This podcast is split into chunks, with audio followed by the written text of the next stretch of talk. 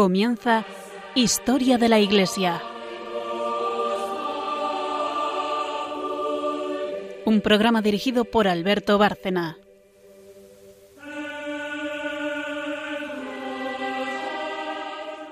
Buenas noches, oyentes de Radio María y de Historia de la Iglesia. Buenas noches, María Ornedo. Buenas noches. Y buenas noches, Carmen Tour de Montes. Buenas noches. Otro programa, ya el enésimo, sobre los padres de la Iglesia. Estamos haciendo un recorrido desde hace ya semanas y semanas, meses más bien, hablando de ellos. Y nos quedamos el último día con San Juan Crisóstomo. Hoy precisamente vamos a tocar otro padre de la Iglesia del que ya adelantamos algo el último día, pero no entramos a fondo con él, San Jerónimo. Es el, protagonista del programa de hoy. Luego, como siempre, pues eh, Carmen nos trae un santo contemporáneo de lo que estamos contando, eh, más o menos contemporáneo de la época de los padres, y entraremos en el magisterio, que en el caso de San Jerónimo también hay mucho de lo que, de lo que hablar.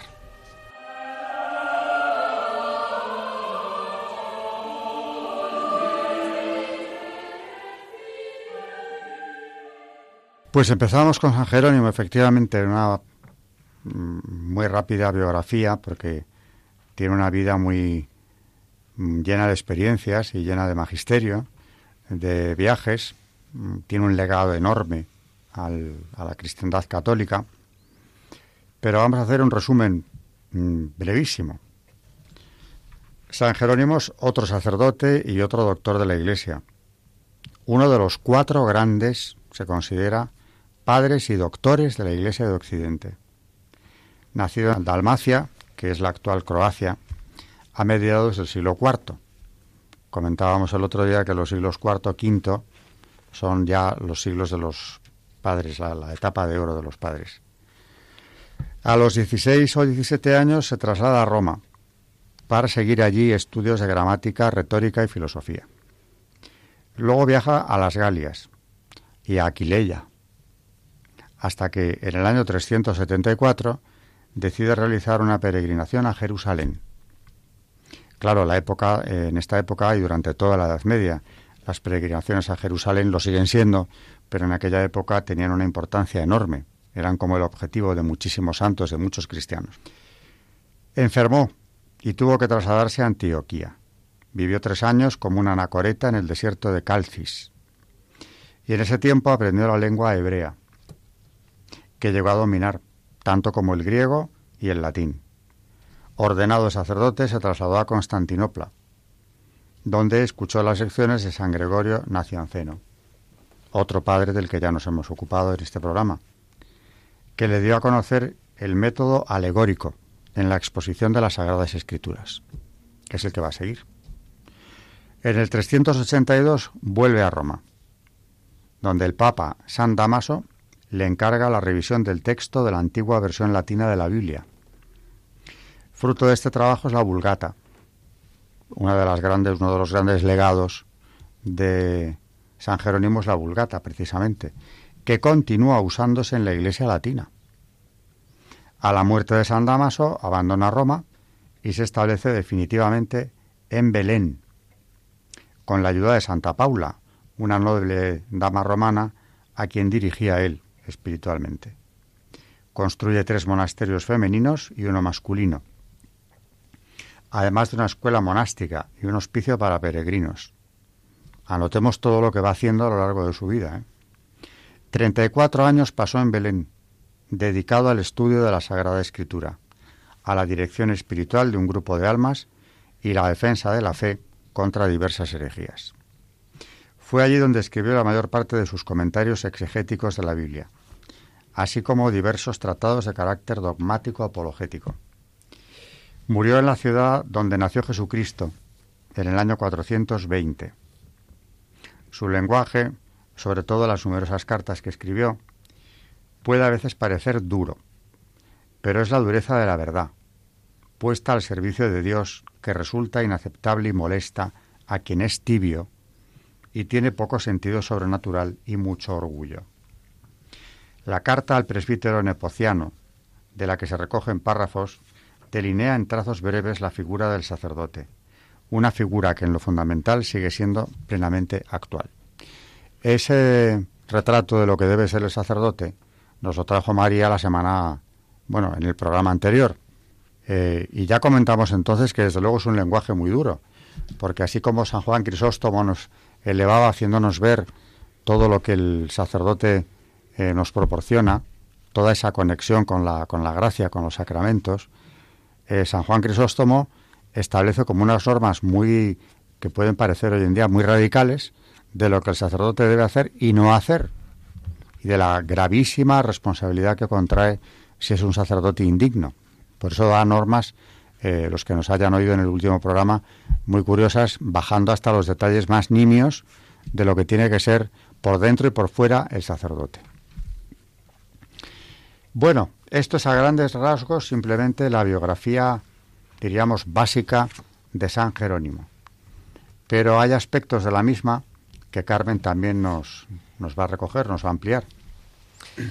Sí, porque también eh, no hacía mucho que había concluido el concilio de Constantinopla, cuando Jerónimo y su obispo embarcaron rumbo a Roma, donde se iba a celebrar otro concilio el año siguiente. Una vez allí, el anciano Papa Damaso tomó mucho afecto a Jerónimo y, constatando su gran capacidad, le propuso convertirse en su secretario personal, el, Papa Damaso. Además de cumplir con sus obligaciones, Jerónimo encontró tiempo para continuar sus estudios de hebreo bajo la guía de un rabino romano. Fue entonces cuando comenzó sus primeras traducciones. La mayoría de la gente que vivía en Occidente ya casi no sabía griego y necesitaba una versión latina de la Biblia.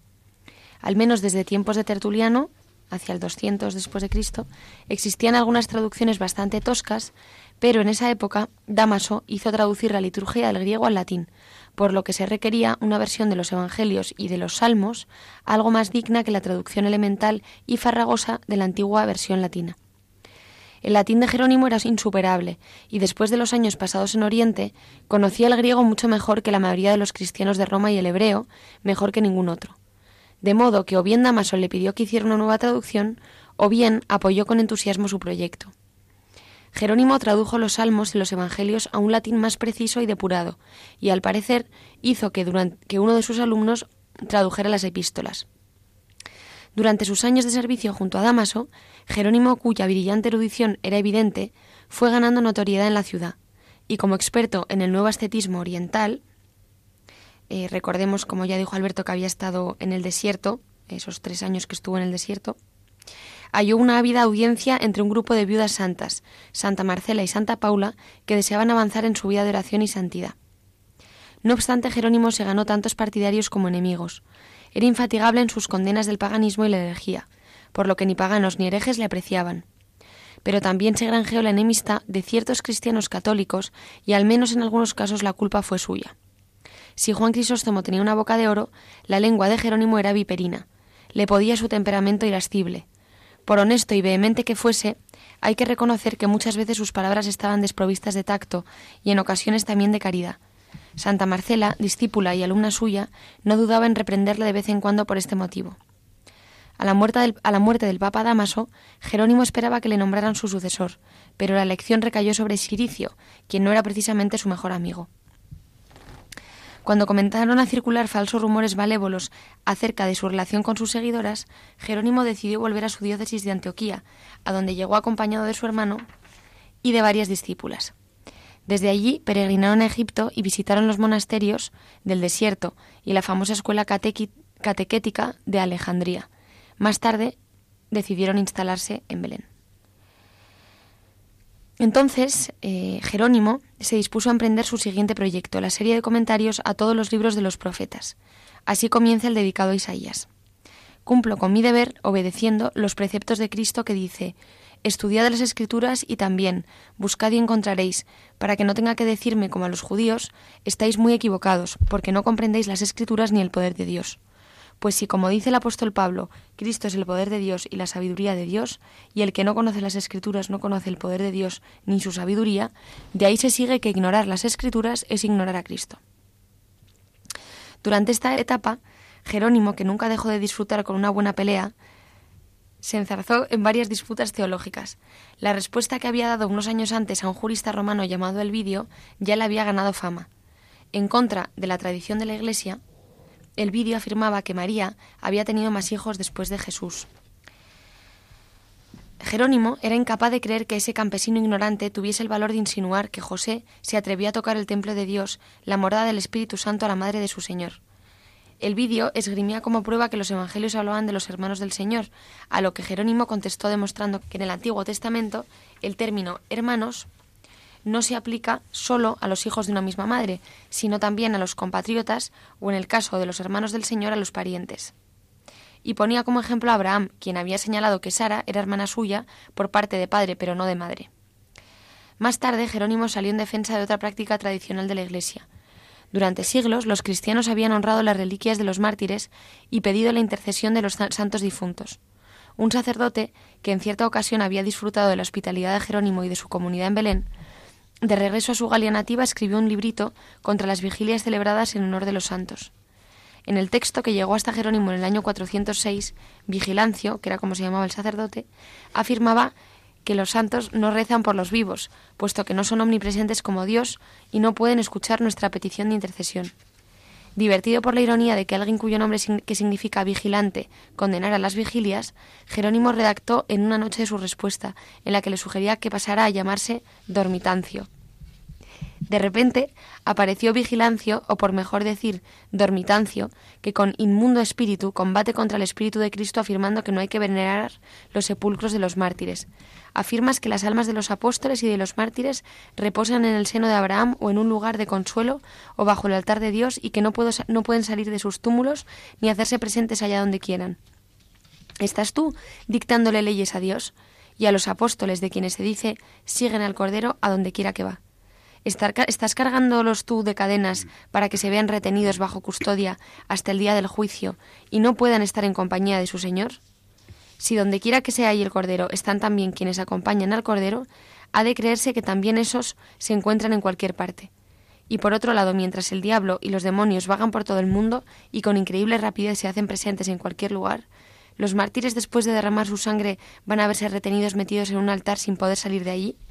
En tu librito dices que mientras vivimos podemos orar unos por otros mutuamente, pero que una vez que hemos muerto, la oración de ninguna persona puede ser atendida a favor de otra, sobre todo porque los mártires no pueden suplicar reclamando que su sangre sea vengada. Si los apóstoles y los mártires, mientras aún vivían corporalmente, podían orar a favor de otro, orando por sí mismos, aún debían mostrarse solícitos, ¿cuánto más después de las coronas de las victorias y de los triunfos? Cuando Roma fue saqueada, bueno, esto le decía en esta carta dirigida a, Vigilancio. Cuando Roma fue saqueada en el 410, un buen número de refugiados procedentes de Italia huyeron a Palestina, entre ellos el monje Pelagio, que fue amigablemente recibido por el obispo de Jerusalén, ignorante del peligro que suponía su enseñanza. Jerónimo colaboraba con San Agustín, con quien mantenía correspondencia, para combatir la, herejía de Pelagio, cosa que no gustaba nada a los seguidores palestinos del este, de este de Pelagio. En el 416, una muchedumbre de terroristas pelagianos redujo a cenizas el monasterio de Jerónimo. Pero solamente la muerte era capaz de frenar su tarea. Durante los tres años siguientes siguió trabajando febrilmente. Se hallaba enfrascado en su último comentario sobre los profetas, el de Jeremías, cuando exhaló su último aliento. Bueno, a modo de biografía, para antes de entrar en su magisterio, ya tenemos varias notas. Una, desde luego, el carácter fuerte todos los que han hablado sobre él lo reflejan. No hay más que ver sus textos, el que María nos trajo en el programa anterior para ver que es así. Es muy duro, pero, pero es que a veces no queda otra. Y realmente lo que nos hemos hecho todos quizá hoy en día es tan blandos que cuando oímos las cosas claras nos, nos parece que es una agresión. Pero yo creo que a veces es el lenguaje que hay que utilizar. Y estoy seguro de que, bueno, por algo es santo. Y está en los altares y es un gran santo y doctor de la Iglesia, eso no lo perdamos de vista. Pero estoy seguro de que esa dureza hizo un bien enorme. A veces es lo que necesitamos, que nos digan las cosas, bueno, siempre necesitamos que nos hablen con claridad cuando se trata del bien de las almas. Eso, desde luego. Así que, bueno, que duda cabe que hay comentaristas de la biografía de San Jerónimo que le ponen como una especie de energúmeno. No vamos a decir que fuera, insisto, un hombre de carácter suave y apacible pero que hizo mucho bien, muchísimo seguro. No solo por su obra, sino incluso por ese modo de predicar y por esa polémica encendida que tenía que estoy seguro que dejaba una huella, desde luego indeleble, en los que asistían a esas polémicas. ¿no? Eh, bueno, vamos a hacer la pausa que nos llevará después al, al santo de hoy.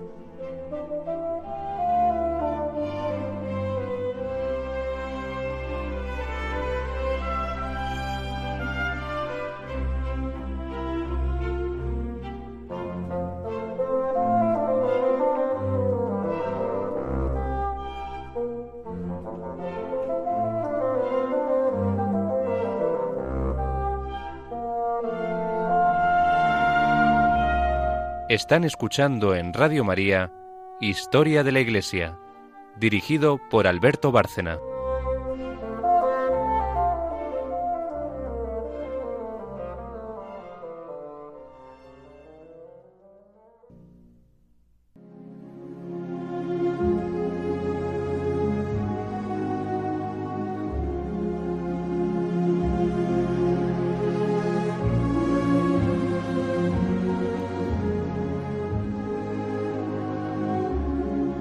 Santos en la historia de la Iglesia.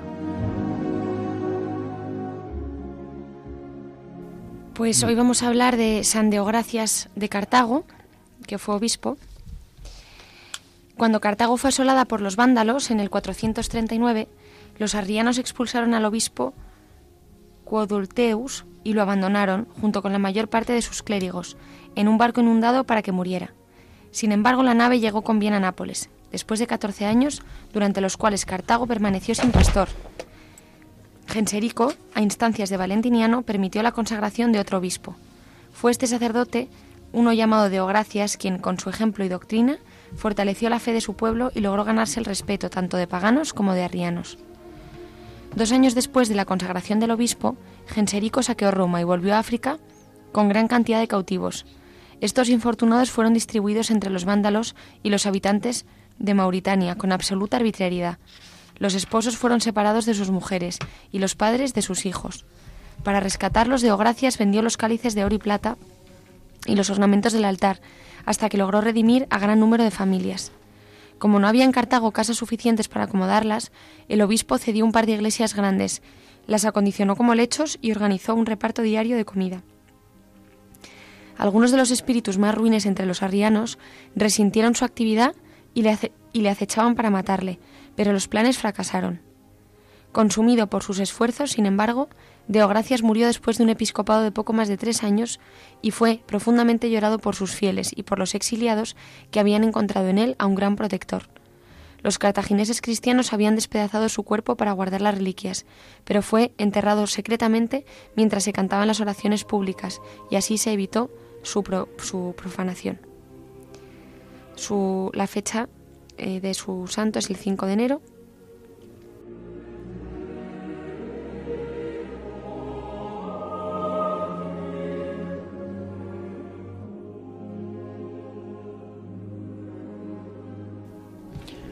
Otro obispo santo al que le tocó vivir pues tiempos desde luego muy difíciles. Pensemos que precisamente San Agustín lo que lo que le toca presenciar es el desmoronamiento del imperio, que, se achacaba precisamente por parte de los que no lo eran a los cristianos. El haber abrazado el cristianismo, contra esto combatió San Agustín muy, muy contundentemente, era la causa de la decadencia del imperio romano. Todo lo contrario, venía a decirnos él.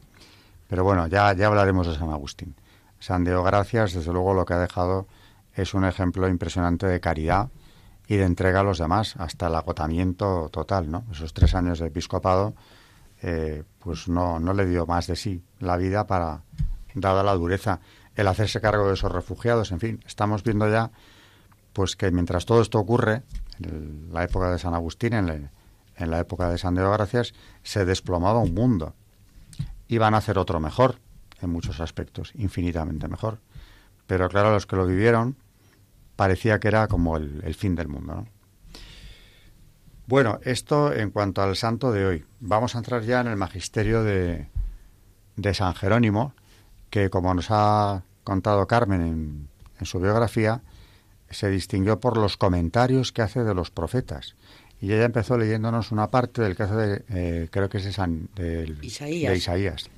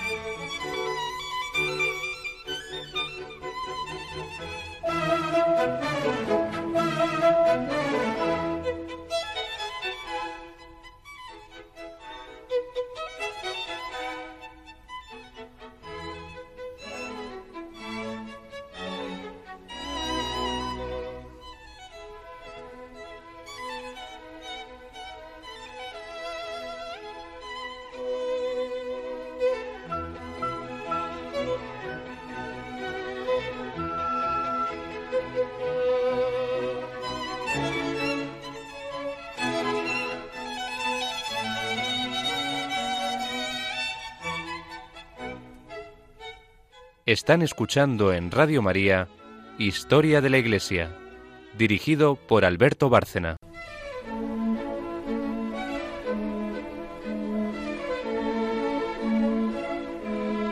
El Magisterio de la Iglesia.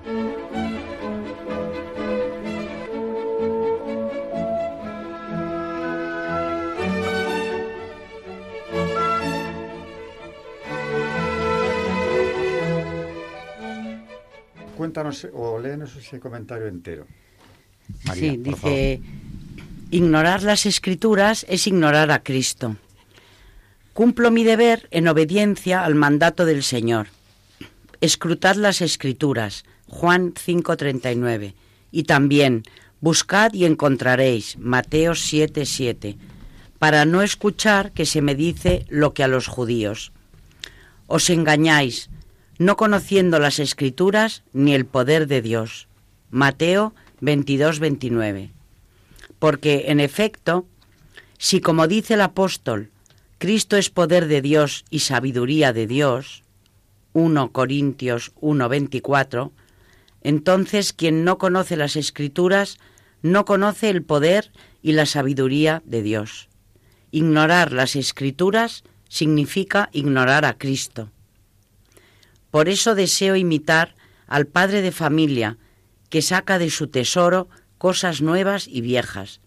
Lo mismo que la esposa, que dice en el cantar de los cantares, Oh querido mío, he conservado para ti lo nuevo y lo viejo. Trataré pues de exponer al profeta Isaías, presentándolo no sólo como profeta, sino también como evangelista y apóstol. Él ha dicho de sí mismo, en efecto, lo que se dice de los demás evangelistas. Qué hermosos son sobre los montes los pies del mensajero de buenas nuevas, que anuncia la paz. Isaías 52, 7. Y Dios mismo le dirige a él como a un apóstol la pregunta, ¿A quién enviaré y quién irá a este pueblo?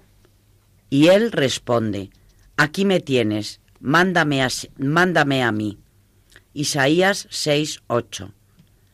Pero nadie crea que pienso agotar en pocas palabras los argumentos de este libro de la Escritura, que contiene todos los misterios del Señor.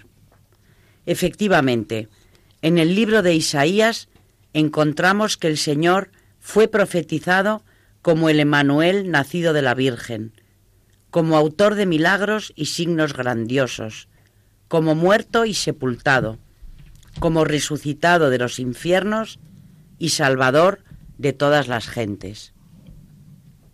Bueno, pues... pues eh, no, precisamente, es un error en el que caemos a menudo, ¿no?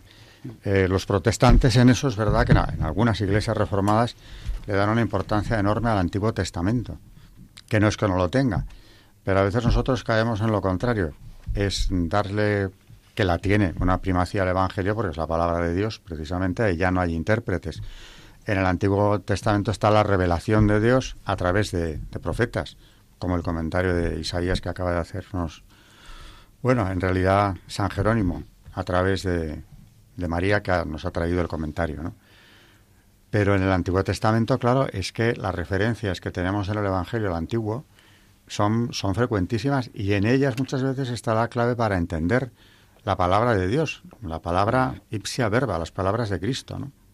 en los salmos, en, tantas citas que hace el propio Señor del Antiguo Testamento. Eh, sí, ¿qué, nos ibas a comentar de...? Pues un comentario al Evangelio de San Mateo, de San Jerónimo, en el que comenta, venid en pos de mí y os haré pescadores de hombres. Esto viene en Mateo 4:19.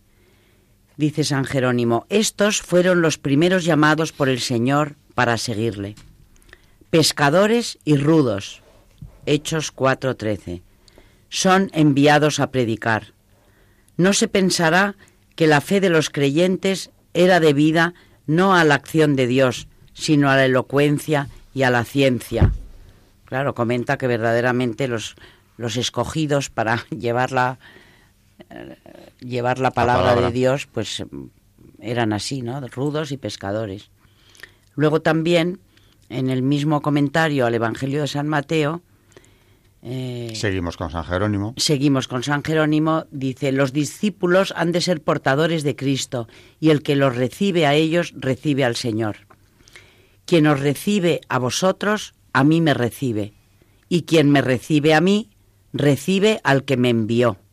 Mateo 10:40. Magnífica ordenanza.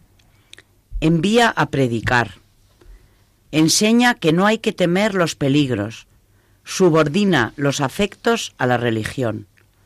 Antes había quitado el oro, apartando el dinero del ministerio. Dura condición la de los evangelizadores. ¿Cómo proveer los gastos a las necesidades de la vida? Con la esperanza de las promesas tempera la austeridad de los mandatos. El que os recibe, dice, a vosotros, a mí me recibe, y el que me recibe a mí, recibe al que me envió, para que los creyentes piensen que reciben a Cristo. Esto como... Comentario a San Mateo. Exacto, siguiendo la... Porque hemos pasado de los comentarios a los, a los profetas, aquí San Jerónimo nos está hablando de un tema importantísimo, los discípulos.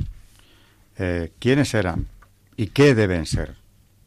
Si nos vamos de esto al catecismo, veremos cómo la relación entre las palabras de este padre de la Iglesia y lo que el catecismo nos dice a día de hoy es estrechísima. Hay un punto. En el punto 1816, eh, hablando de la fe, dice el catecismo: el discípulo de Cristo no debe solo guardar la fe y vivir y vivir de ella, sino también profesarla, testimoniarla con firmeza y difundirla todos vivan preparados para confesar a Cristo delante de los hombres y a seguirle por el camino de la cruz en medio de las persecuciones que nunca faltan a la Iglesia. El servicio y el testimonio de la fe son requeridos para la salvación. Todo aquel que se declare por mí ante los hombres, yo también me declararé por él ante mi Padre, que está en los cielos. Pero a quien me niegue ante los hombres, lo negaré yo también ante mi Padre, que está en los cielos. Mateo 10. Luego, el seguimiento de Cristo claro, no es solamente vivir de la fe, como nos ha leído Carmen en el catecismo, ¿no? Es que hay que llevarla y transmitirla. Y claro, eh, insisto en lo que digo en todos los programas. Siempre que vamos a, la patrística, nos encontramos con una explicación sencillísima, eh, no solo de, en este caso del Antiguo y del Nuevo Testamento, ¿no? pero de las verdades de la fe. Claro, por eso no puede ser padre de la Iglesia, no se considera como tal, a cualquier comentarista o escritor, autor cristiano, ¿no? Tienen que reunirse esos requisitos que siempre comentamos de santidad de vida, etcétera, etcétera. Estamos hablando de padres de la Iglesia que son grandes escritores, teólogos y filósofos que han sabido aunar la sabiduría del mundo griego con la filosofía del mundo griego con, eh, con el Evangelio y con el Antiguo Testamento. Son teólogos, son filósofos, son grandes eh, difusores de la fe, pero son santos ante todo, con una misión muy concreta, que en este caso es, repitámoslo una vez más, no solamente difundir la fe, sino fijarla. Su intervención en los concilios ecuménicos, los primeros concilios ecuménicos, es fundamental.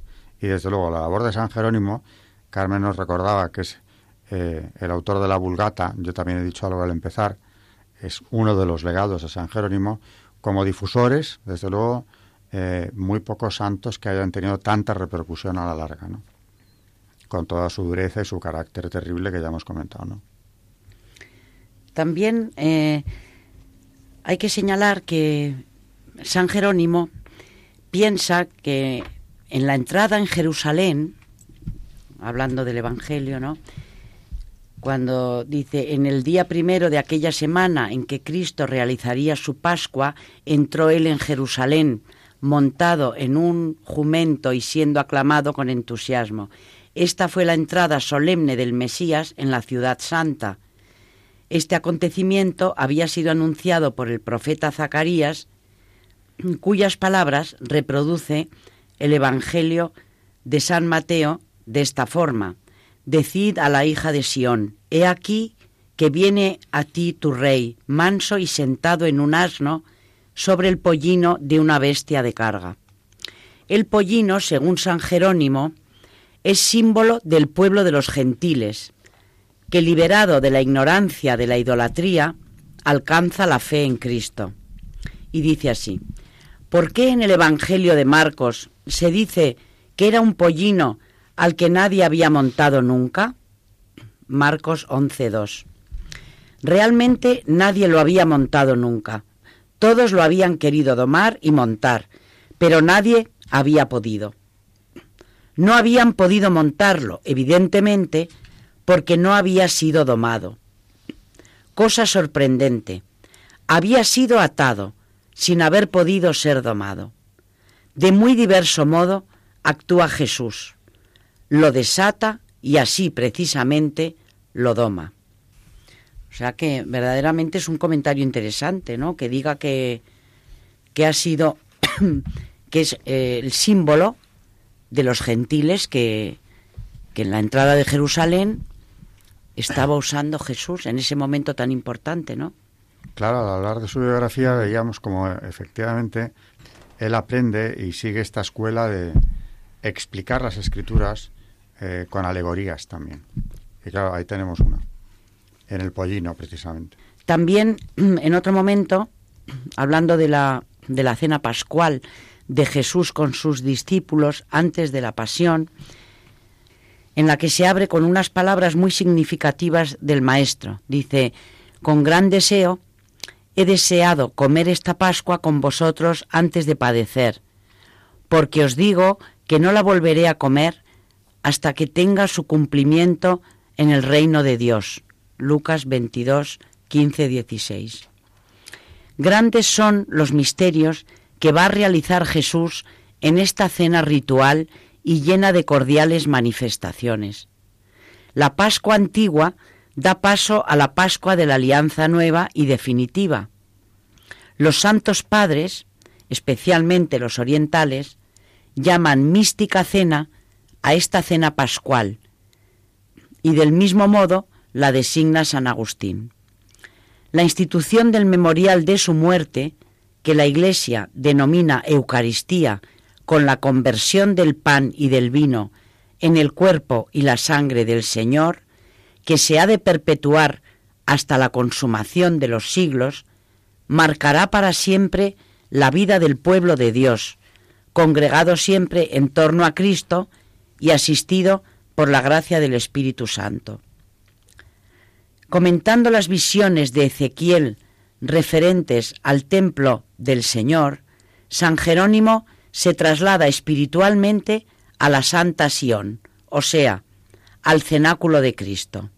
Y dice así, también el Salvador del género humano celebró la Pascua en una sala superior y en un cenáculo grande y espacioso, limpio de toda suciedad y provisto de divanes y preparado para el convite espiritual. Mateo 14:15, en donde entregó a sus discípulos el misterio del cuerpo y de la sangre, y nos dejó una fiesta eterna del Cordero Inmaculado. Pues sí, verdaderamente los comentarios que, que hacen los santos padres y que nos ayudan. Bueno, que te trasladan a la última cena, verdaderamente, porque este último es lo que tiene, describe también, eh, comentando simplemente la escritura, ¿no? Mm. Describe también el ambiente de esa última cena. Hay también otro comentario de San Jerónimo que creo que Carmen lo tiene. De Carmen. Mm. Dice, vino una mujer trayendo un vaso de alabastro de ungüento. Los fariseos, escribas y sacerdotes están en el templo y no tienen ungüento, mientras que esta mujer está fuera del, templo y trae ungüento de nardo, además auténtico, porque del más auténtico nardo había sido confeccionado. Por ello vosotros, los fieles, sois llamados nardos auténticos, porque la Iglesia, congregada de todas las gentes, ofrece sus dones al Salvador. Esto es la fe de los creyentes. Rompió el vaso de alabastro que antes era mantenido cerrado en Judea. Rompió el alabastro. Del mismo modo, como el grano de trigo, si no muere en la tierra, no produce fruto abundante. Así también el alabastro, si no se rompe, no podemos ungir. Esto eh, es también eh, que ya hemos hablado de un comentario del Evangelio de San Marcos. Luego, en una homilía antigua sobre el Grande y Santo Sábado, dice, dice el Evangelio que estas cosas ocurrieron habiendo llegado el atardecer, y en efecto, entonces el sol de justicia se veía ocultado en los infiernos. Así pues vino un hombre rico llamado José de Arimatea, que era, que era discípulo oculto por temor de los judíos. Vino también Nicodemo, el que había ido a ver a Jesús de noche. Grande es este misterio profundo y escondido. Dos discípulos ocultos vienen para ocultar a Jesús en el sepulcro, declarando con este ocultamiento el misterio de Cristo, Dios oculto en la carne y que se ha ocultado también en los infiernos. Bueno, sobre los padres tenemos todavía bastante que hablar, porque si no recuerdo mal, ya eh, anunció que nos quedan por ver, bueno, San Agustín no lo hemos visto todavía, San Pedro Crisólogo, yo creo que tampoco, más que de refilón quizá, San León Magno, que tampoco lo hemos hecho, y me parece que San Ambrosio tampoco. O sea que de estos grandes padres de la Iglesia todavía nos quedan, mm, pues eso, la edad de oro. Hemos visto aproximadamente la mitad, pero todavía nos queda bastante por ver. Eh, en Historia de la Iglesia, precisamente nos hemos detenido en esta parte eh, insisto en ello, por la enorme importancia, por el referente que es la patrística para todo el magisterio posterior. Y desde luego, cualquiera que esté familiarizado con, con este magisterio, vemos que las referencias de los papas a textos de la patrística son constantes, porque siempre vuelven a ellos. Es, un, es un, una fuente que no se agota en cuanto a, a la interpretación de la escritura. Sí, también hemos hablado de Benedicto XVI, que comenta todo el tiempo, vamos, eh, eh, hablando de los santos padres, la importancia que tienen Y yo creo que además, no sé si es porque estamos nosotros en el tema o cuál es la razón, pero verdaderamente mm, yo lo oigo en, Radio María, en muchos programas, en, el Magnificat, eh, cantidad de, textos que escogen de los santos padres. No sé si es una cosa que o, está de moda otra vez o qué es lo que está pasando, pero creo que en este momento que estamos viviendo de la historia es, eh, es muy apropiado las voces de estos santos padres, que son voces potentes, claras y que las necesitamos muchísimo.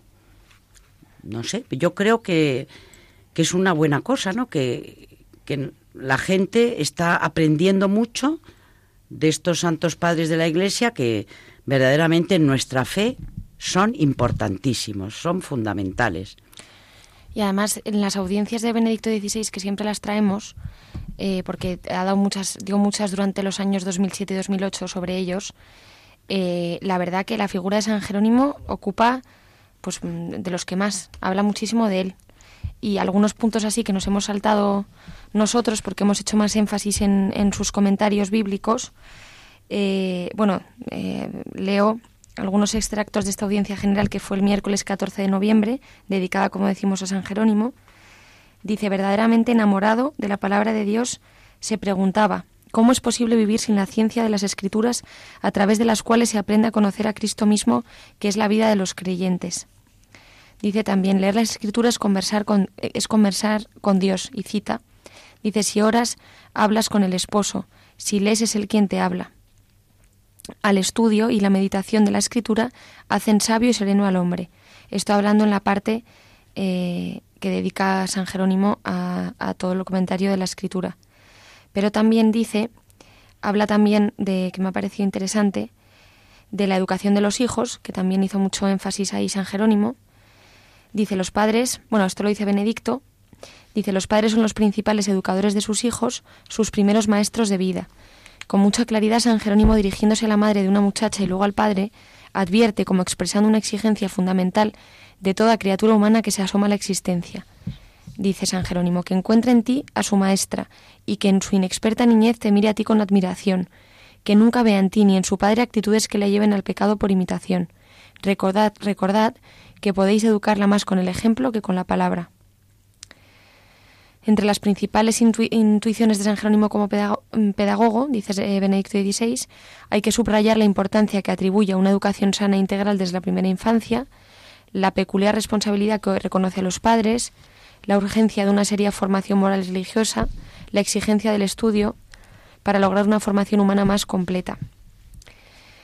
Eh, además, un aspecto bastante descuidado en los tiempos antiguos, pero que San Jerónimo considera vital es la promoción de la mujer, a la que reconoce el derecho a una formación completa, humana, académica, religiosa y profesional, que la verdad que para la época. Y precisamente hoy, dice Benedicto XVI, vemos cómo la educación de la personalidad en su integralidad, la educación en la responsabilidad ante Dios y ante los hombres, es la auténtica condición de todo progreso, de toda paz y de toda reconciliación y de toda exclusión de la violencia. Educación ante Dios y ante los hombres es la Sagrada Escritura la que nos ofrece la guía de la educación y por tanto el auténtico humanismo. No podemos concluir estas rápidas observaciones sobre este gran padre de la Iglesia sin mencionar la eficaz contribución que dio a la salvaguardia de los elementos positivos y válidos de las antiguas culturas judía, griega y romana en la naciente civilización cristiana. Reconoció y asimiló los valores artísticos, la riqueza de los sentimientos y la armonía de las imágenes presentes en los clásicos, sobre todo puso en el centro de su vida y de su actividad la palabra de Dios, que indica al hombre las sendas de la vida y le revela los secretos de la santidad. Por todo esto no podemos sentirnos profundamente agradecidos a San Jerónimo, precisamente, dice Benedicto, en nuestro tiempo. También hay dos textos eh, a resaltar en relación a cuando eh, se dice, cuando dice mm, el fuego, o sea, cuando dice, fuego he venido a traer a la tierra y qué quiero sino que ya arda, que vemos en, en Lucas 12, 49. Referente a esto dice San Jerónimo, Cristo ha venido a suscitar el incendio del amor en medio del mundo. Y dice, no apagará la mecha humeante, Mateo 12, 20, es decir, el pueblo congregado de entre los gentiles, que al haberse apagado el fuego de la ley natural, yacía envuelto en los errores de un humo especialmente acre y dañoso a los ojos y de tenebrosa oscuridad. No sólo no lo apagó, ni lo redujo a cenizas, antes al contrario, de su chispa diminuta y casi muerta, suscitó gigantescos incendios, hasta el punto de que todo el orbe se incendió con el fuego de nuestro Señor y Salvador, aquel fuego que vino a lanzar sobre la tierra y que desea que arda en todos. Lucas 12, 49. Luego, en la carta 65, en las saetas encendidas de Cristo extinguen en el mundo el fuego pernicioso del diablo. Y dice así. En otro lugar leemos, como saetas en mano, en manos, en mano de un valiente, así son los hijos de los que son sacudidos.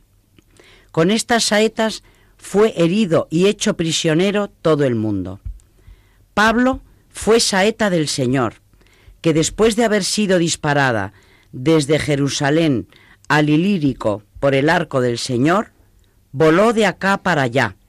Se apresuró a llegar hasta las Españas para poner veloz saeta a los pies del Señor el oriente y el occidente.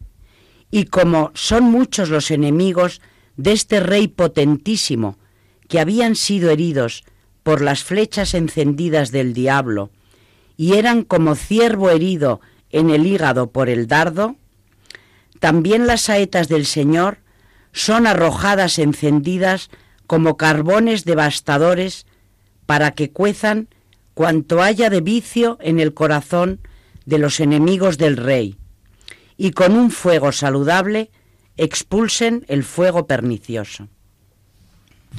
El fuego del amor, como decía San Jerónimo, que venía a traer esa frase del Señor de ya estoy deseando que ojalá estuviera ardiendo, ¿no? Más o menos.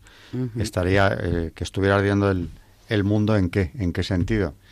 Pues en ese amor nos explica San Jerónimo. La revolución de Cristo es una revolución precisamente que se va a basar en, en qué?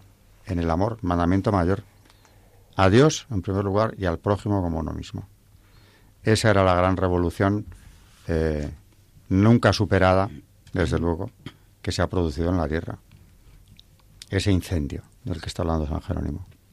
Desde luego.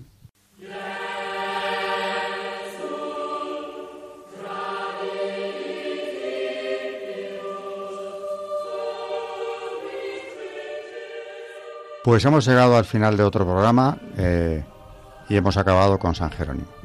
Seguiremos con estos padres que aún nos quedan, nos quedan por tratar en los próximos.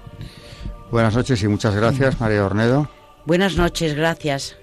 Buenas noches y muchas gracias, Carmen Turdemontis. Gracias y buenas noches. Y buenas noches a todos nuestros oyentes de Radio María en Historia de la Iglesia. Hasta el próximo programa.